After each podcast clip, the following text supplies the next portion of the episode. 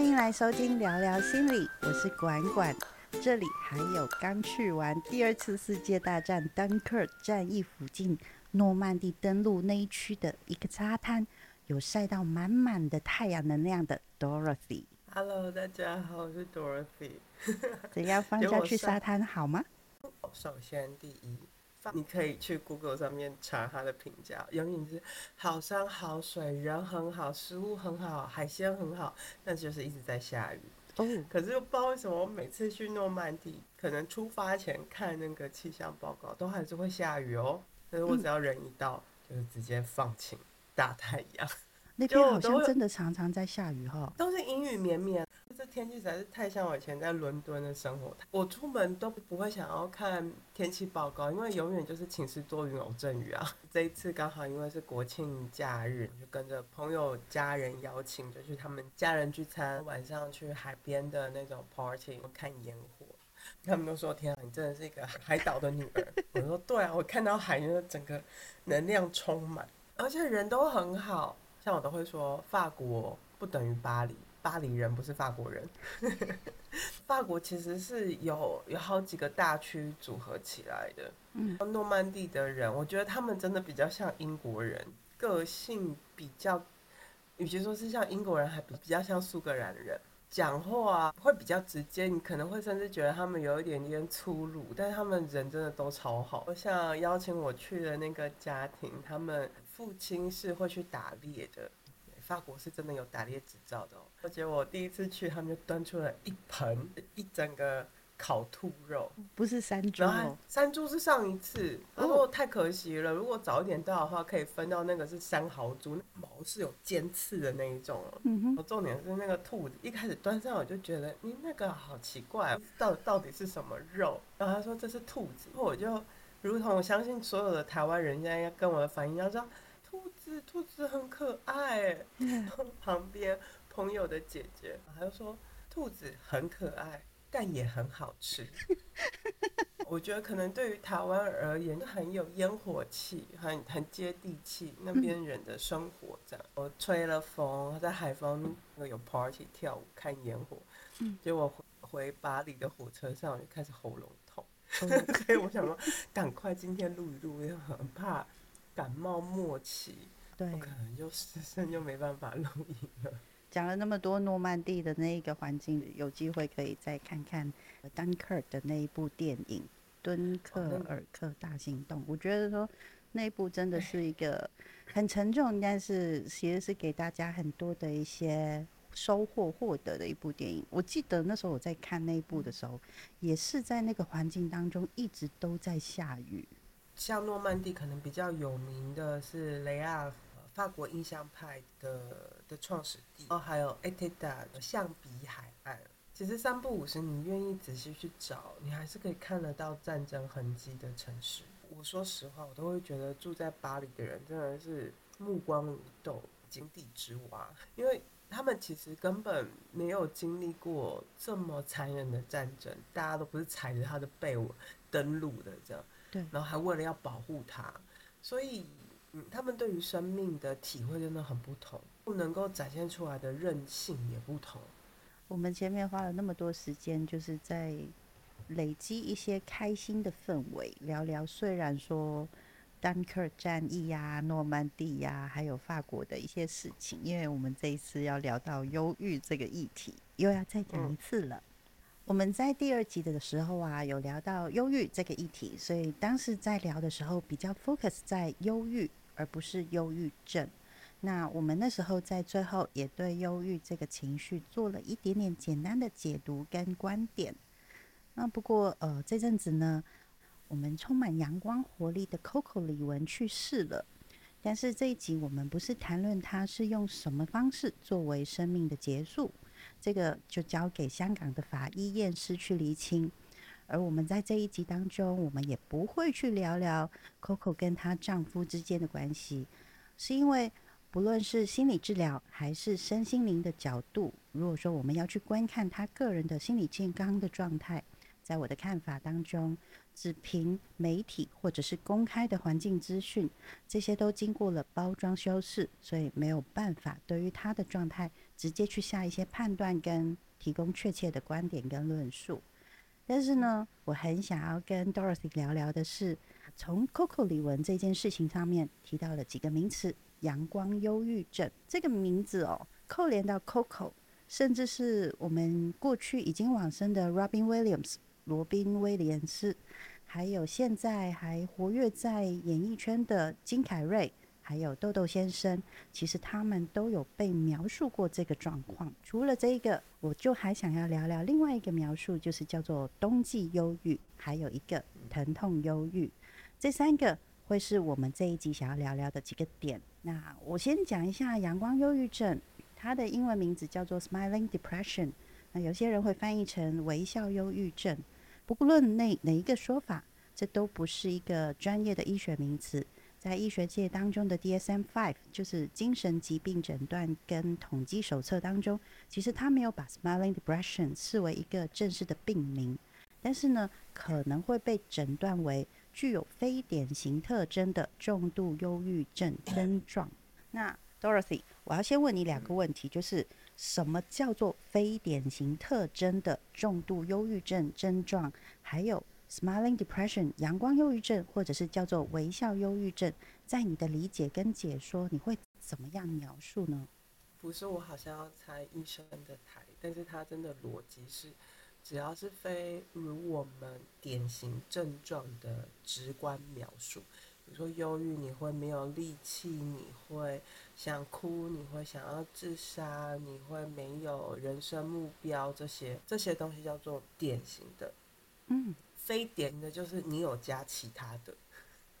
比如说，但是你的工作能力还是很好，你还是有你的亲密关系，然后你还是有不同的面向的，不是那个典型那种我们一想到的那个样子。所以像是可能大家比较常听到非典型，有几种非典型，比如说有一种非典型叫做高功能。所谓的高功能就是，诶，它虽然也有符合这些症状，但是它其他社会功能是可以持续的。所以你虽然很忧郁，但是。你还是一样可以继续去社交，跟朋友打闹啊，出去玩。然后顶多就是有的时候比较文青这样，他会有一些情绪想要抒发这样。然后但是你的工作上，你也可以可以表现得很好，不会把自己只关在家里，或是对自己完全没有任何自信这样。嗯，之前像我们上次聊忧郁为什么这么难聊，就是因为其实忧郁它。是人的本质的一个部分你会有开心，也会有难过，但是那个难过要到什么样的程度，我们才有办法说哦，他真的是生病了，或是真的你整个生理机制哦造成的一些问题。嗯，除了比较大家非典型啊，有所谓的急性的、慢性的，哦，有所谓的高功能性的这样。那其实我们都只是在为他的症状做一些描述，因为我们在临床上、医学上，我们需要做这些分别跟判断。通常，如果你的症状这样子长达二到三个月以上，嗯，那可能就是一个忧郁症的症状。像我上次有建议女生啊，可以去记录自己的生理期的周期，因为我们的黄体激素啊这样子的荷尔蒙的周期，的确会影响到你的情绪。但是再怎么样都是两三个礼拜会为一个周期这样，如果它超过两三个礼拜，然后你又找不到成因，那我们可能就会慢慢变成所谓的慢性忧郁症。那所谓的慢性也不是说好像就是它会慢慢来，没有所谓慢性就是你时间会拖很久。我们会不知道，就是基本上三到六个月以上的，我们会说是慢性，代表是一个长期的状态。所以所谓的非典型哦，在于这个病患他可能。我用的病患的原因是因为，第一，我是尊重有些人真的是已经有被医生诊断过，他可能有他的个人的病史，所以我用这个部分还是用病患。对于病患而言，他们可能真的有一些大脑神经物质真的是很生理成因上的影响，让他会陷在忧郁的状态。呃，不过在这里提到阳光忧郁，其实当。管管要跟我讲阳光忧郁，跟我还记得一件发生的时候，我正在工作，是你突然间丢讯息给我，那我就瞬间愣了一下，这样，因为连我也被吓到。那我后来我才去查，哦，他大概发生最后最后一段时间哦，他有去动手术啊这些，所以我才会跟 Coco 有提到这些所不不是 Coco 管管，不好意思，请原谅我昨天才在发高烧的状态。啊，其实某种程度上也可以说我这样是阳光忧郁啊，你懂我意思吗？我明明是在生病，然后我现在还是有一点点发烧，但是我还是可以工作。这点在医疗上，我们就会说这个就高功能性啊，你的控制能力很好，你回应这些社交能力，你的心力是够的，你可以去回应这些事情。这样，虽然我的能力很好，但是还是会突成这样。所以跟管管在聊这件事情的时候，首先第一，为什么没有所谓的微笑忧郁症或者阳光忧郁症呢？因为微笑跟阳光有的时候是一种。保卫机制，如果有一直听我们 podcast 的人，可能慢慢开始有感觉到，一直都会有所谓的保卫机制。保卫机制，你总是要防卫啊，你要跟别人建立关系啊，不可能就是赤手空拳的爱与和平。我们会受到一些生活历练上，知道说这个时候可能会有点危险，我们应该要准备些什么？那就是所谓的防卫机制。如果要讲源头，很有可能最常会讲的就是跟原生家庭。比如说，小的时候，妈妈主要照顾者，她可她不可能二十四小时都在这里，嗯。可是你需要被关注，或可你要怎么样面对一个你想要得而得不到的？有一些可能比较家庭关系比较好的妈妈跟小孩，可以学会说，妈妈今天她要去上个厕所，她要去上班，她要离开一下，帮我准备甜点，她等一下就会回来了。那个眼神的接触、肢体的接触是让他有足够的安全感的，所以他的防卫机制不会需要到警铃大作，说他离开我了，我是不是就是孤单一个人？嗯，但是在一些相对呃可能条件没有这么好的原生家庭哦，小孩在经历就是妈妈得离开，主要照顾者得离开，他就会觉得我是不是要被丢掉了？我没有食物，我会不会饿死？所以，我是不是要立即采取一些事情，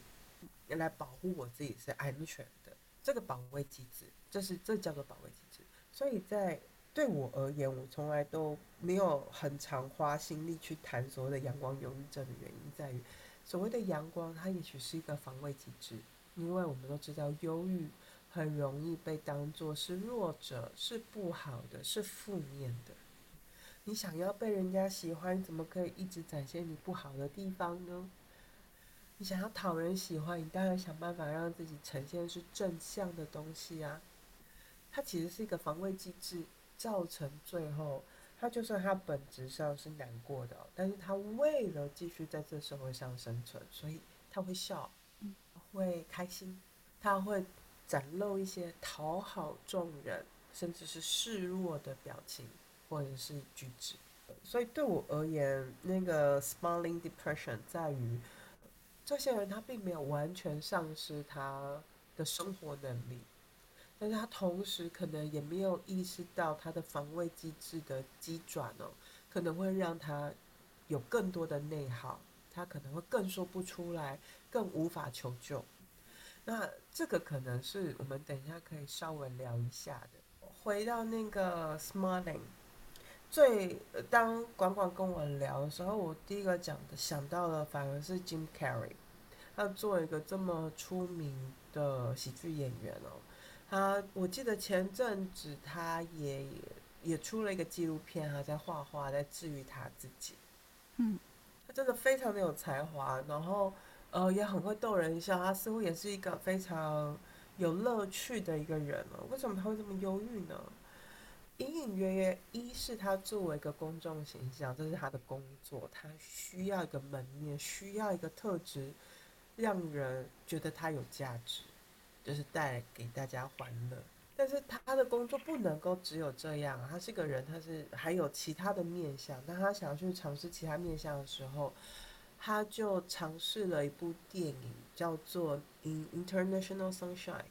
对他而言，他觉得拍的那部电影的时候，似乎是让他的心情状态一直呈处在一个悲伤的状态。嗯哼。可是跟他原本的形象那个落差越来越大，可是对于 Jim Carrey 而言，可能他今天身体不好啊，不舒服啊，或者是呃，关关也有问，那如果男生会不会有经期？其实男生也是有荷尔蒙周期的，只是他没有一个排卵日这么明确。嗯所以其实如果呃你对自己很好奇的话，你其实是可以做一些记录，你觉得好像开始变得比较低潮，或是身体比较重。嗯那其实男生有，我之前有一个学长吧，他做过，他说他的周期就是大概三到六个月。那其实是要跟自己的身体要够敏感的人才会知道。嗯。然后，然而像金 Carrey 这样所谓的公众人物，而且他的形象又是带给大家开心的啊，他也是会有低潮的时候。可是他的低潮的状态的时候，他出去，别人还是期待他带给大家欢乐。这嗯超级内耗，而且还甚至不可以明说，因为这是他吃饭的家伙哎，嗯，是，所以得要更加重他的防卫机制。呃，我一定要让自己更开心，不然的话，我等于我连工作都没了。我记得金 Carrey 他前阵子大概一两年前吧，有一部他自己编导的影集，好像叫做《The Good Man》。我真的很不推荐大家去看，因为真的是有够黑暗的，嗯非常我看完之后是非常非常难过的。嗯难过的原因是在于我们这样的闲聊归闲聊，我还是想要给大家一个可以贯穿全部我等一下待会要讲的东西的概念就是说人的心理状态其实是有所谓的基准值的。那个基准值就是当你今天早上醒来，呃，无事一身轻的时候，你到底是开心的、愉悦的，还是你是觉得沉重的、郁闷的？那个嗯基准值，其实每个人都会有，也会因为基因的关系，然后也会因为你的状态的关系而有所不同。那个基准值真的是我最近才意识到，哦，这个理论我很久之前就念过，但是我完全不当一回事，因为好像它有解释跟没解释一样。就是呃，我最近认识真的有些朋友，他真的生来他的他的基准值就是比较开心的人。嗯，我还很认真问他说：“为什么你觉得你是开心的？”他说：“因为我生下来几乎没什么病痛啊，然后我的长相也平庸，就是他就是一个 一百七十五，然后身材中等，一切中等，他的智力也可以符合他想要做的事情，总是可以找得到他的朋友。对他而言，他也没有什么病痛，嗯，他就是一个很身体天然很健康，天生就有六块腹肌的那种人。因为他他就说，当你很瘦的时候，你本来就会有腹肌，这样哦，我第一次知道这样。他天生就是一个自然状态就是这样子的人，嗯所以他其实很理解他怎么样可以保持他身体是舒服的，他的心智是开心的，所以他可以保持他的那个基准点哦。就算最近法国景气也不好，他的工作可能就算要遇到裁员的状态，他的公司可能会被并购，房子，然后像巴黎这样最近很多狗屁倒灶的事情。但对他而言，他你知道关上门，他做哪些事情，他又可以让自己开心起来，又回到那个基准值。比如说有聊到 Jim Carrey 哦，因为他聊比较多他自己怎么样面对他的忧郁，他也花了九年多的时间。像 Jim Carrey 他在画画的时候，我其实很喜欢他在边画画边，好听一点叫做呢喃，难听一点其实他就在干屌这样。他的那个干屌也好，他的评论也好。我在听的时候，我其实感觉得到他，他接受他的基准点。我就拿我自己的例子好了，我刚刚才跟管管聊到，我有意识到我自己是一个相对基准点是非常忧郁的人。一是我是个女生，然后二来我又跟大家不太一样，我不是一个怪怪的女生，有自己很多的想法。这样子女生在台湾，我想可能很多人可以去想象那个成长的过程有多少的冲突跟打击这样。然后我对我自己的要求又是很高的，我会要求我的工作要做好。当我离开台湾了之后，离开一个相对我们前几集有聊到的 mansplaining 男性凝视，我就离开台湾这个潜规则的环境。我离开找到一个比较适合我自己的环境的时候，我其实有发现我的那个我的基准点有往上调，我没有再那么忧郁，我没有一早起来就觉得，我又要去成为大家希望我成为的人，我可以有自己的空间，有自己的喘息。还有一件事情，针对阳光忧郁症呢，网络上面有一段描述是这样的，就是说那些内心忧郁，但是外表看起来非常快乐或者是满足的人，他们看起来很正常，在日常生活中表现得很好，但他们却是向外人隐藏自己的真实情绪。这句话会让我认知到说，这些当事人把快乐包装成他的外在。那我会感觉到他们会有很大的比例会选择不去求助，而我们身为这些身边的人，就算我们本身有很大的观察能力，甚至是有通灵好了，都不见得可以在适当的时候去给予这些人的支持。所以说，对这些所谓看起来很正面的人，当我们知道他们其实是处在一个忧郁的状态的时候，是会让我们。也会感到有点挫折，因为那个挫折是来自于说，我不知道怎么样去支持或者是帮助。我会觉得说，天哪，人生好难哦！因为负面低潮的人有忧郁，现在连看起来正面的人都有忧郁了。我怎么知道什么时候要建议他们去看医生，或者是我可能也要注意一下，我会不会有这样子的状况啊？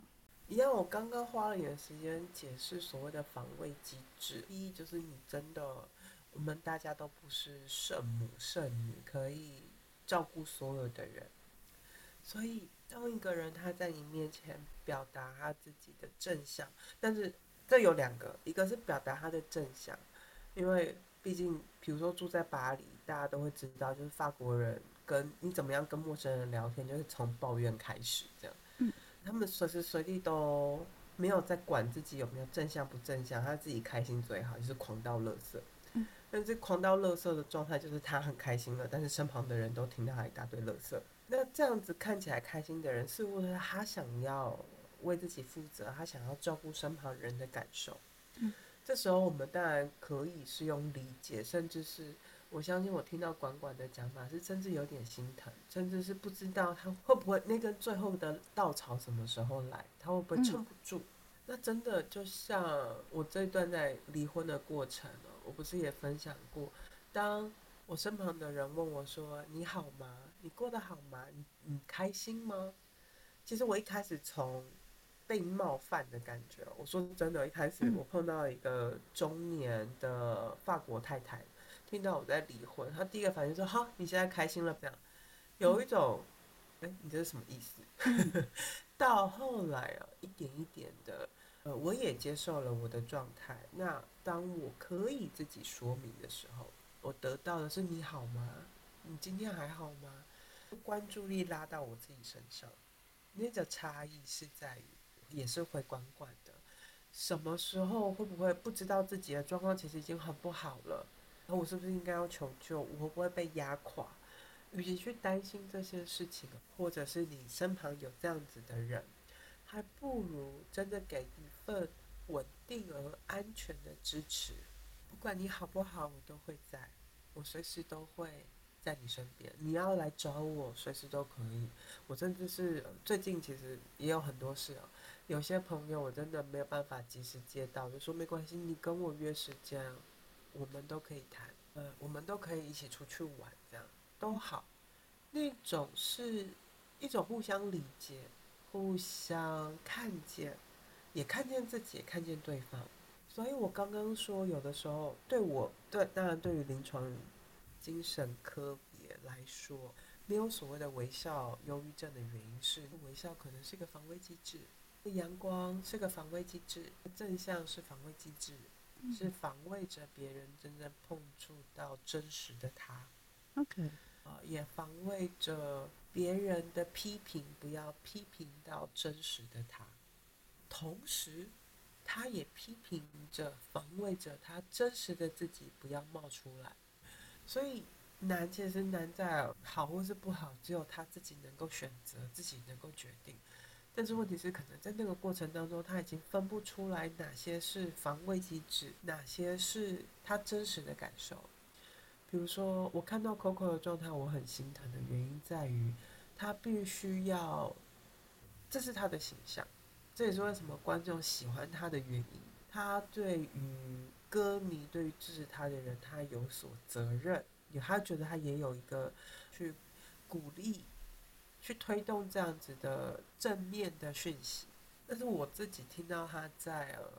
在承受这些疼痛哦，在学着走路。我自己，关关也知道，我自己出过车祸，我非常非常能够理解。我大概两个多礼拜前才发作一次，要真的发作的时候，我就是躺在床上哭这样。那那是真的非常的不舒服，但是我不会明说或者是找人，因为在那个时候，其实没有任何人可以帮助我，我自己知道，只有自己能够照顾自己，只有我自己这样。我这样复健了十几年。只有我自己知道他会怎么样过去，我要我要怎么样？我要泡盐水，我是还是要按摩，还是我要做哪些事？而且在还是我接受了我自己状况不好的之后，我学会照顾人，所以我才知道怎么样可以照顾好。所以那不是说不求救，而是有的时候你说了，其实身旁的人可能反而会很困扰。我要怎么帮你？真的不知道，我那时候的朋友听到我，像我昨天发烧啊，啊，我有点小受伤，我说啊，我昨天发烧，我跟我朋友这样，因为我昨天刚回巴黎嘛，朋友问说啊，你回巴黎了没？要不要出来了？我就说我今天发烧，他说你好好休息。我心想，那，怎么没有人来问我需不需要什么呢？怎么没有人？因为你需要的是休息，我们给了你最大的东西就是休息。可能对我而言，我会问说你有没有药，或者是鸡煮鸡汤之类的，或者是你有需要什么东西吗？如果不能出门，可以帮你带一下。大家说我在边就好好休息，我心里就想说不，我需要关心这样。但是当然我自己也知道，最好的方式就是好好睡觉。我昨天，但是跟人家讨拍拍讨完了之后，发现哎没人要拍我，我应该感觉到。我是一个成熟、独立、受人尊敬的女性，所以大家不会把我当弱者，觉得需要被照顾嘛。怕讨完怕怕，我还是乖乖去煮鸡汤来喝啦，这样。因为我知道今天要工作，我得要保持好我的状态。OK，嗯，好，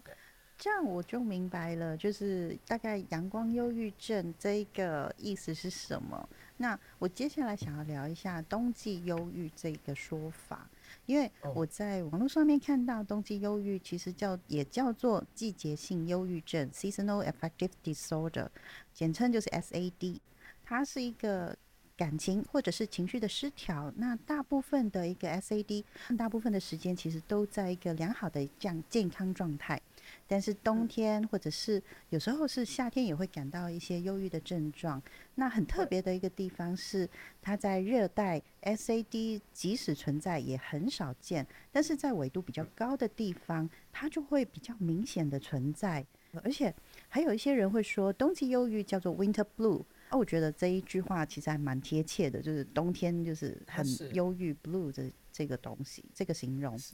我想要知道说，这个 SAD 就是冬季忧郁，它是指现在纬度比较高的国家吗？台湾会不会也会有这种情况？台湾照定义基本上它不会发生，因为台湾第一纬度比较低，所以等于就是你单位空间接受到太阳红外线的能量其实是有到的。那你就算是在家里，你单位面积，你你能够皮肤吸收到的这些紫外线是够的，所以你的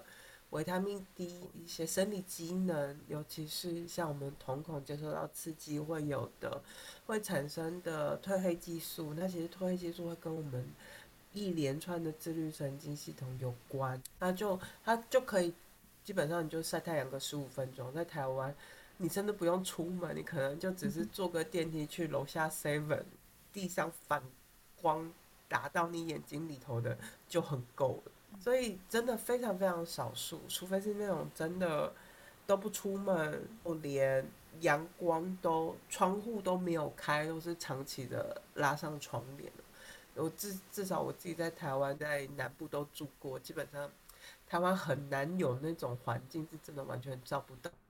你真的很难会发生，但是真的有一些状况，我记得有一年呃，在台湾是雨季完之后接寒流，寒流完之后又雨季，又一直狂下雨，这样，也就是你大概将近两三个礼拜是没有办法正常出门，然后没有什么阳光的，都是一直都阴天这样。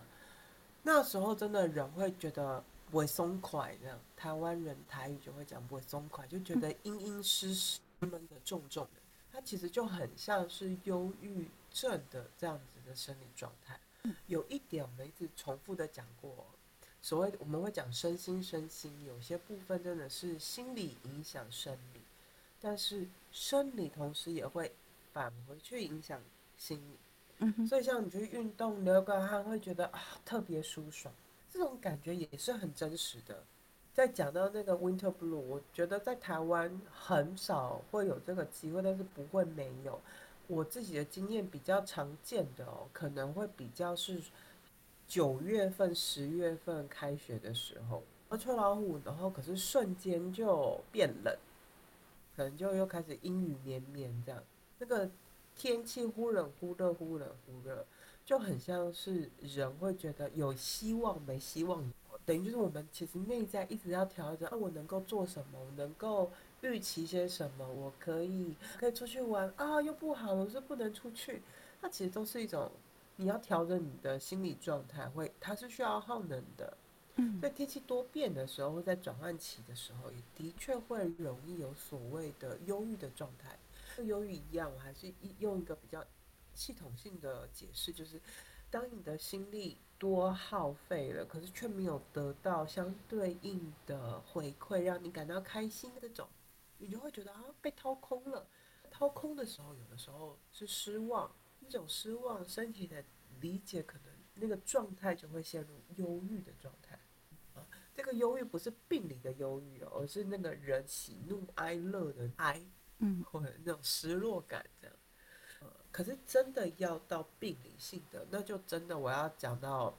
呃，我之前待在 Glasgow，我说真的，那时候有个学长，他申请非常棒的，那这是最好的学院，呃，Glasgow 大学的博士后这样。因为他来了一个月之后就放弃了，他就默默的回到他的就是南英格兰这样。嗯，因为真的爱尔兰，我们已经快要到北极圈了，你知道吗？日照是有太阳，你在那边晒一天，你都不会觉得热。呃，当然。一天天气真的是晴时多云偶阵雨，呃，三不五时还会有洪流或者是冰雹，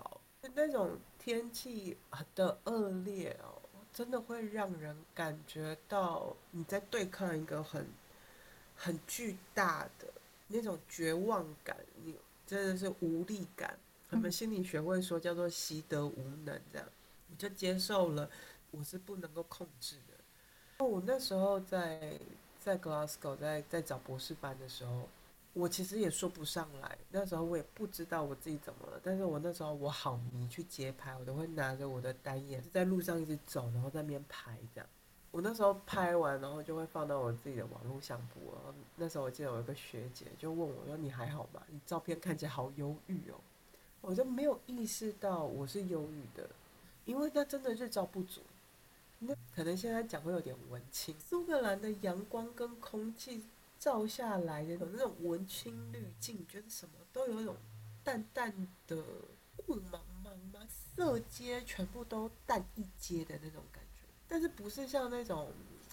就什么颜色都被抽掉了一点，嗯，生生命力也都被抽掉了一点的那种。我那时候因为我很喜欢，我没有看过这样子的颜色，所以我那时候很喜欢拿相机在街上拍，去抓那个光影。真那真的是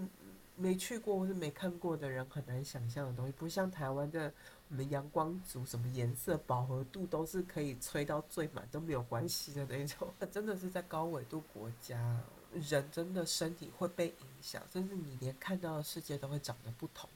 那个时候才需要注意。这集我们先听到这里，大概有了一点初步的概念，了解我们每一个人都会有天生的防卫机制。而冬季忧郁还会有什么样的其他描述呢？请听下一集聊聊忧郁喽。